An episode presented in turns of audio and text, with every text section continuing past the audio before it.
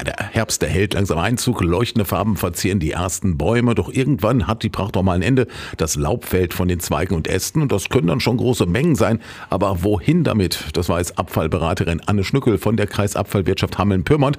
Dabei sollte man erstmal überlegen, wo das Laub überhaupt unbedingt weg muss. Grundsätzlich sollte die Gartenbesitzerin, der Gartenbesitzer auch beim Laub überlegen, ob wirklich alles aus dem Garten herausgeräumt werden muss sprich ob die Entsorgung wirklich nötig ist. Natürlich sollten Wege und auch Rasenflächen vom Laub befreit werden. Aber auf den Beeten kann durchaus Laub liegen bleiben. Dadurch erreiche ich einen Schutz für die Pflanzen im Winter und auch Überwinterungsquartiere für die kleinen Gartenbewohner.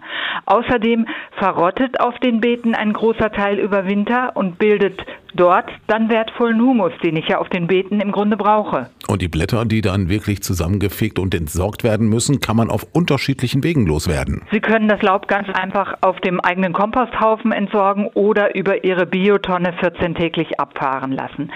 Eine gute Lösung ist hierbei dann auch unsere Saisonbiotonne, die ja von März bis Ende November geleert werden kann. Also gerade in der Zeit, in der im Garten verschiedene Abfälle anfallen, unter anderem jetzt im Herbst das Laub. Und über die Saisonbiotonne könnte man dann die normale Biotonnengröße einfach ein bisschen aufstocken. Das mag ja praktisch sein für kleinere Gärten, aber was tun, wenn man sehr große Gartenflächen hat mit vielen Bäumen drauf? Die Eigenkompostierung ist dann trotzdem möglich. Die muss eben nur entsprechend größer ausfallen.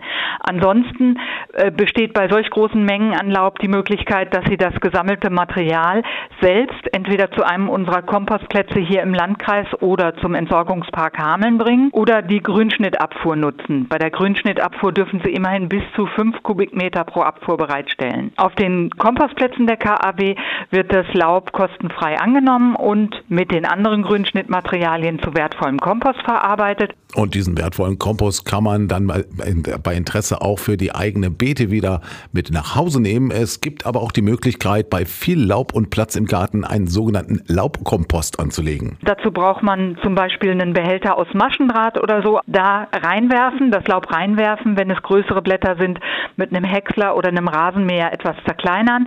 Wenn man das dann in diesen Behälter reinschichtet, immer wieder mal ein bisschen Erde oder eventuell auch ein bisschen Kalk dazwischen streuen, zum Schluss mit einer Schicht Erde abdecken, damit das eben, was oben drauf ist, nicht durch die Gegend fliegt. Diesen Kompost dann einmal, am besten im Frühjahr umsetzen. Auf diese Art und Weise erhält man wertvollen Laubhumus. Das ist super zum Einsatz in Beeten und unter Sträuchern geeignet.